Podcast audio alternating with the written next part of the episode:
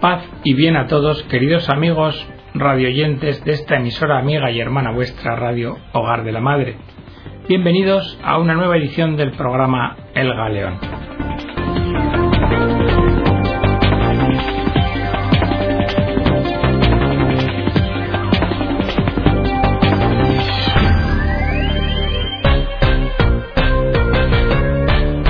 La edición del programa de hoy, esperamos sea de vuestro interés, trata de que reflexionemos sobre la velocidad a la que se desenvuelve nuestra vida y poneros un ejemplo de cómo una vida que aparentemente es corta en el tiempo, sin embargo, puede ser intensamente vivida. Nos cuenta un misionero de la Consolata que volvía ayer a Madrid, que venía en el AVE con un libro en la mano para leer durante el viaje, y que no leyó más de tres páginas. Nos dice estuve más tiempo mirando la velocidad a la que viajábamos que leyendo, y cuando me quise dar cuenta ya habíamos llegado a la estación de destino. Sin duda que los trenes de alta velocidad son una ventaja, nos ahorran un montón de tiempo, y nos quitan otras alternativas de viajar, y en fin, casi vamos en un visto y un visto de un sitio a otro. Lo cierto es que por la noche retomé el libro que traía en el tren, pero venía a la mente esa frase de visto y no visto.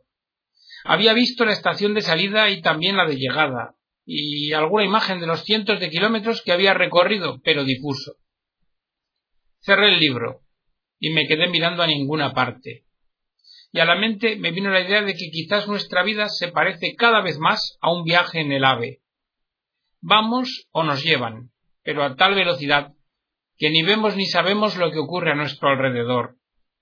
Un día, cuando nacimos, nos montaron en el tren, y no teníamos capacidad para ser conscientes de dónde estábamos. Y llegará un momento, cuando muramos, en que escucharemos por los altavoces Próxima estación, fin de destino. No se molesten en recoger su equipaje de mano, ya no les va a servir de nada. Y con sorpresa nos preguntaremos ¿Pero ya se terminó el viaje?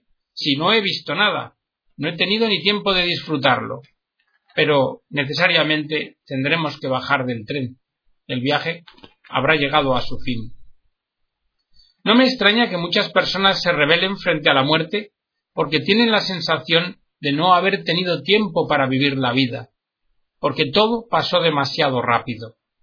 Y asociando ideas, me viene a la mente uno de mis viajes a América Latina. Estaba en una zona alejada de todo rastro de asfalto o líneas férreas. Teníamos que ir de un poblado a otro. La distancia no era muy larga. Había llovido y el camino de tierra era intransitable. La única manera de desplazarse era una vieja, una vieja carreta tirada por un caballo anciano que ya se conocía de memoria el camino. A pesar de la sabiduría del caballo, cada poco tiempo una de las ruedas de la carreta se hundía en el barro, y había que bajarse y buscar la forma de desatascarla del fango y continuar. Fueron horas para hacer muy pocos kilómetros, y a veces hundidos en el barro hasta las rodillas, con lluvia, y a ratos bajo sol. Pero recuerdo que aquella mezcla de lluvia y de sol le iba dando a un paisaje aparentemente monótono colores y matices nuevos y cada vez distintos. Llegamos cansados, embarrados, empapados pero sentíamos un gozo profundo. Habíamos visto y disfrutado la riqueza oculta de la selva subtropical. Humanamente me sentía enriquecido, y un café caliente al llegar, aunque no fuera muy bueno, me supo a gloria. Y reflexionando, vienen a mi mente algunas preguntas. ¿Tanto desarrollo nos ayuda a ser más humanos?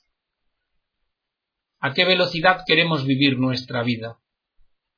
¿Nos dejan elegir? Y me acuerdo de vez en cuando de la frase de Mafalda, que pare en el mundo que me bajo. Puede ser que la próxima vez que viaje en ave grite, que pare en el tren que me bajo. No quisiera perderme lo mejor de la vida por un exceso de velocidad. Por favor, amigos, disfrutemos la vida. Y este es el mensaje que nos deja el misionero altavista sobre la necesidad de controlar el tiempo y no de vivirlo atolondradamente.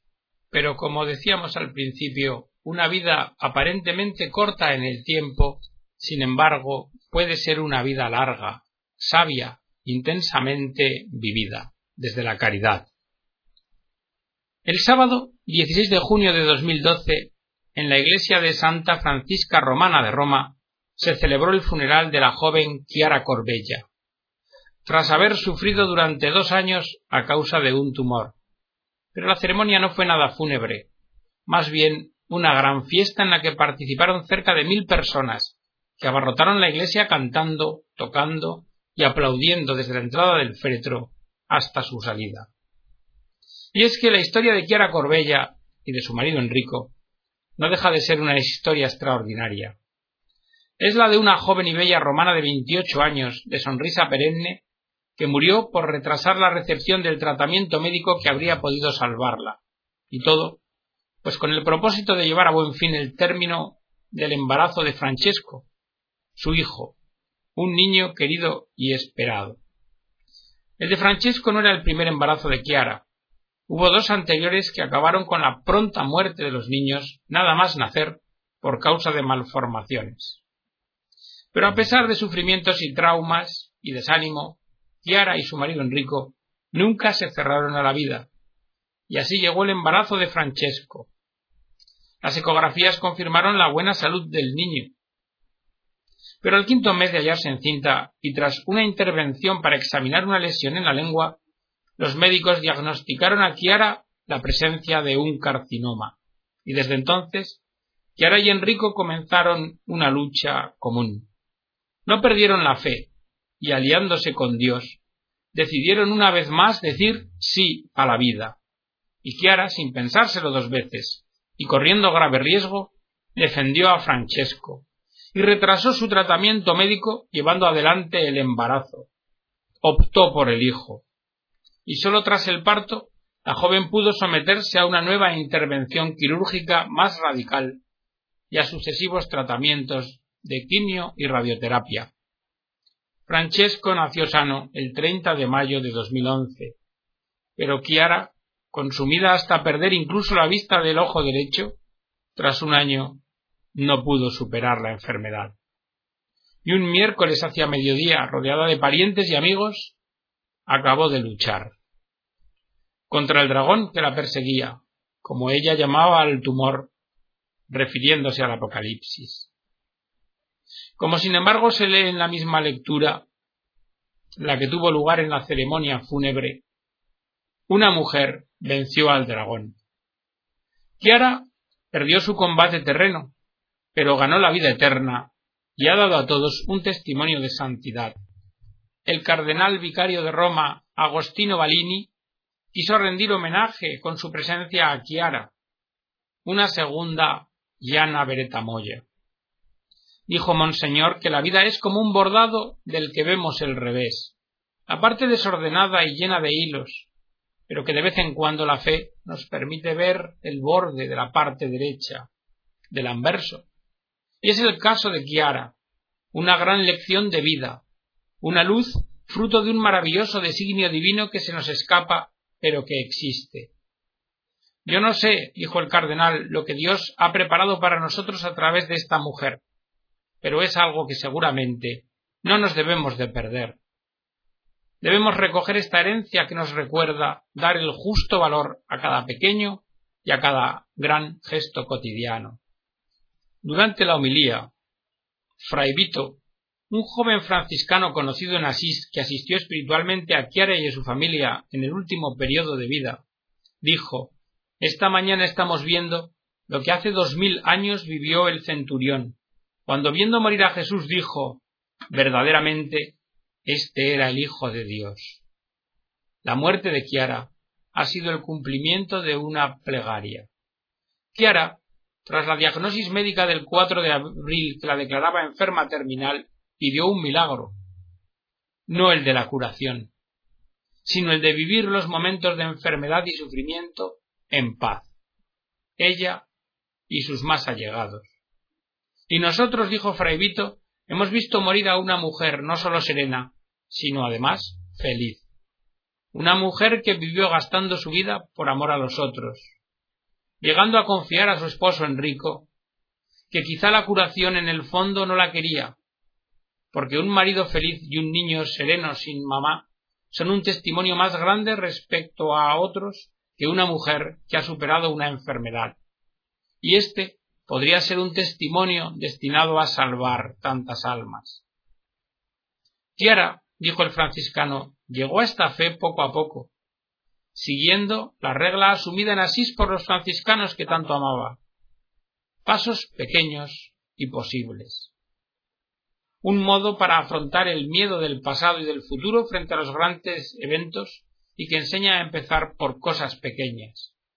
Nosotros no podemos transformar el agua en vino, pero sí podemos empezar a llenar las tinajas. Y esto lo creía firmemente Chiara. Enrico Petrillo, el esposo de Chiara, ha elevado los corazones de los presentes cantando y tocando con los músicos durante el funeral y participando activamente. El testimonio de Enrico y su matrimonio con Chiara, con todo lo que han vivido, queda plasmado en la estampa recordatorio repartida al final del acto, y cuyo texto os ofrezco, dijo Fray Vito. Hemos subido juntos a esta colina, se lo habíamos prometido, amarnos toda la vida. Esperábamos verlo llegar desde lejos, siempre con las lámparas encendidas día y noche. Soñábamos verlo juntos, pero él quería más para nosotros. Como la primavera ha llegado en silencio, debajo de nosotros ha hecho nacer las flores, inolvidable aquella eternidad en tus ojos, la había ya encontrado pero no podía creer en sus ojos en los tuyos, y en esa paz, sólo Él es la paz. Lo he reconocido por el amor. Así mis ojos, aún fijos en los suyos, para no perderte y no tener miedo, y nuestros corazones enamorados sobre la cruz, la maravilla de la primavera. Qué maravilla la primavera. Eres tú la flor más hermosa y yo la abeja más feliz. Yo lo había intuido, él lo sabía desde siempre. Qué milagro la vida, amor mío. Siempre con las manos vacías delante de Él. Para toda la eternidad, siempre así.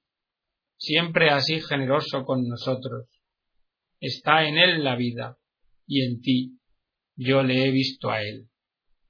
Me habéis elegido entre miles para acompañarte. Me ha dado el valor para despedirte. He pensado que había acabado la alegría pero después Francesco me la ha recordado. Él es la fidelidad de Dios, el amor que no decepciona, la locura de la cruz del amor, simplemente donada. Decía, como el Padre me ha enviado a mí, así os envío a vosotros. Pero sólo ahora he comprendido el sentido. Sólo Dios puede amar así. Nosotros solos no podíamos conseguirlo. Nosotros somos la maravilla de la primavera que da la vida al invierno, sabiendo que morirá feliz, porque muriendo vencerá la muerte. Te amo como la primavera ama el invierno. Con la dulzura y en el silencio me das derretido las nieves para remaravillar aún más a los incrédulos cuando nos volverán a ver regresar una vez más, pero esta vez para siempre juntos. Enrico, su esposo, también nos deja su recuerdo de Chiara Corbella. En el blog Todo era bueno nos dio a conocer la vida y la muerte de Chiara, y ahora, siguiendo su invitación, vamos a difundir una entrevista que Radio Vaticano hizo a Enrico, esposo de Chiara. Dijo Enrico, vivir con mi mujer, con Clara, sea como novios, sea como esposos, ha sido precioso. Hemos tenido una vida plena. No sé bien cómo definirla. Incluso a través de la vida de nuestros hijos hemos descubierto que la vida, treinta minutos o cien años, no es muy diferente. Y siempre ha sido maravilloso descubrir este amor más grande cada vez que afrontábamos un problema, un drama. En realidad, nosotros en la fe veíamos que detrás de esto se escondía una gracia más grande del Señor. Y por tanto, nos enamorábamos cada vez más de nosotros y de Jesús. Este amor no nos había desilusionado nunca, y por eso cada vez no perdíamos tiempo. Aunque todos alrededor de nosotros decían Esperad, no tengáis prisa de tener otro hijo. En cambio nosotros nos decíamos ¿Pero por qué tenemos que esperar? Así hemos vivido este amor más fuerte que la muerte. La gracia que nos ha dado el Señor ha sido la de no haber puesto dificultades, barreras a su gracia. Hemos dicho este sí, nos hemos agarrado a él con todas nuestras fuerzas, porque lo que nos pedía era sin duda más grande que nosotros. Y por eso, teniendo esa conciencia, sabíamos que solos no lo hubiéramos podido conseguir, salvo con él. Con él sí. Hemos tenido un noviazgo normal. Lo hemos dejado. Peleábamos un poco, como todos los novios. Pero en un momento determinado, cuando hemos decidido hacer las cosas seriamente, todo ha cambiado. Hemos descubierto que lo único extraordinario es la vida misma.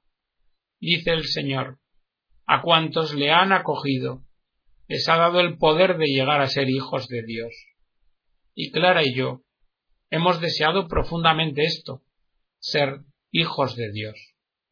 Somos nosotros los que debemos elegir si esta vida es una casualidad o si en cambio existe un Padre que nos ha creado y nos ama. Le comentan a Enrico en Radio Vaticana. Lo que ha ocurrido a Clara se parece mucho a la experiencia de Yana Beretta Moya, que Juan Pablo II definió como un himno a la vida, una santa en lo cotidiano. El amor por la vida, como nos contabas, es precisamente lo que ha guiado a Clara en toda su vida. Contesta Enrico, sí, es justamente así. Clara desde pequeña ha sido educada por unos buenos padres en el cristianismo, en el encuentro con Jesús, y pronto ha manifestado una sensibilidad y una docilidad al espíritu muy especial, nutriendo también desde pequeña una relación muy especial con la Virgen María. Esto lo ha tenido siempre consigo, y lógicamente, si amas a Jesucristo, ¿cómo no amar la vida en todos sus aspectos? Enrico, en un film sobre YouTube, Clara ha dicho esta frase el Señor mete la verdad en cada uno de nosotros. No hay posibilidad de no entender. A la luz de lo que os ha pasado, Enrico, de dolores, incertezas, elecciones difíciles, ¿qué verdad es la que habéis descubierto? Dice Enrico, esa frase de Clara se refiere al hecho de que el mundo de hoy, en nuestra opinión, te propone elecciones equivocadas frente al aborto, frente a un niño enfermo o desvalido, frente a un anciano terminal, quizá propone la eutanasia. Y a ello el Señor responde con esta historia nuestra, que como te he dicho antes, un poco se ha escrito sola, porque nosotros hemos sido un poco espectadores de nosotros mismos en estos años. Responde a muchas preguntas y son de una profundidad increíble esta historia. El Señor responde siempre claramente. Es a nosotros a los que nos gusta filosofar sobre la vida, sobre quién la ha creado, y por eso al final nos confundimos solos queriendo convertirnos un poco en dueños de la vida, y sobre todo buscando huir de la cruz que el Señor nos da. En realidad, esta cruz, si la vives con Cristo, no es horrible como parece, si te fías de él, descubres que en este fuego, que en esta cruz, no te quemas, y que en el dolor está la paz, y que en la muerte la alegría. He reflexionado mucho, sobre todo este año, sobre la frase del Evangelio que dice que el Señor nos da una cruz dulce y una carga ligera, y más cuando veía a Clara, que estaba a punto de morir, y yo estaba muy turbado. Así me he llenado de valor, y algunas horas antes, eran sobre las ocho de la mañana, que Clara ha muerto a las doce. Yo le he preguntado, Clara, amor mío, ¿pero esta cruz es verdaderamente dulce como dice el Señor? Ella me ha mirado, me ha sonreído, y con un hilillo de voz casi imperceptible me ha dicho Sí, Enrico, es muy dulce. Así, toda la familia, nosotros, hemos podido ver morir a Clara serena. Más, la hemos visto morir feliz, que es algo superior y diferente. Enrico, y a tu hijo Francesco, ¿qué le contarás de lo que ha ocurrido? Y sobre todo, ¿qué le contarás cuando te pregunte por mamá Clara? Creo que le contaré seguramente qué hermoso es dejarse amar por Dios, porque si te sientes amado, puedes hacerlo todo. Yo creo que esta es la esencia y la cosa más importante de la vida. Dejarse amar, para de esta forma después y a nuestra vez poder amar y morir felices. Y esto es lo que le contaré. Le contaré que esto es lo que ha hecho su madre Clara, que ella se ha dejado amar, y en cierto sentido me parece que está amando un poco a todo el mundo. Hoy la siento más viva que antes, y además el hecho de haberla visto morir feliz para mí ha sido la victoria sobre la muerte. A mí me daba mucho miedo pensar, después de las experiencias de mis hijos, de David y de María, poder ver morir también a mi hijo Francesco. Pero hoy sé con certeza que hay algo hermosísimo más allá que nos está esperando. Y cuando te dicen, Enrico, que hay este perfume de santidad en torno a Clara, ¿eso es algo que te molesta? La verdad es que me deja bastante indiferente, en el sentido de que Clara y yo habíamos hecho otras elecciones para la vida. Hubiéramos deseado envejecer juntos. Pero también en este momento de nuestra historia veo cómo Dios cada día me maravilla.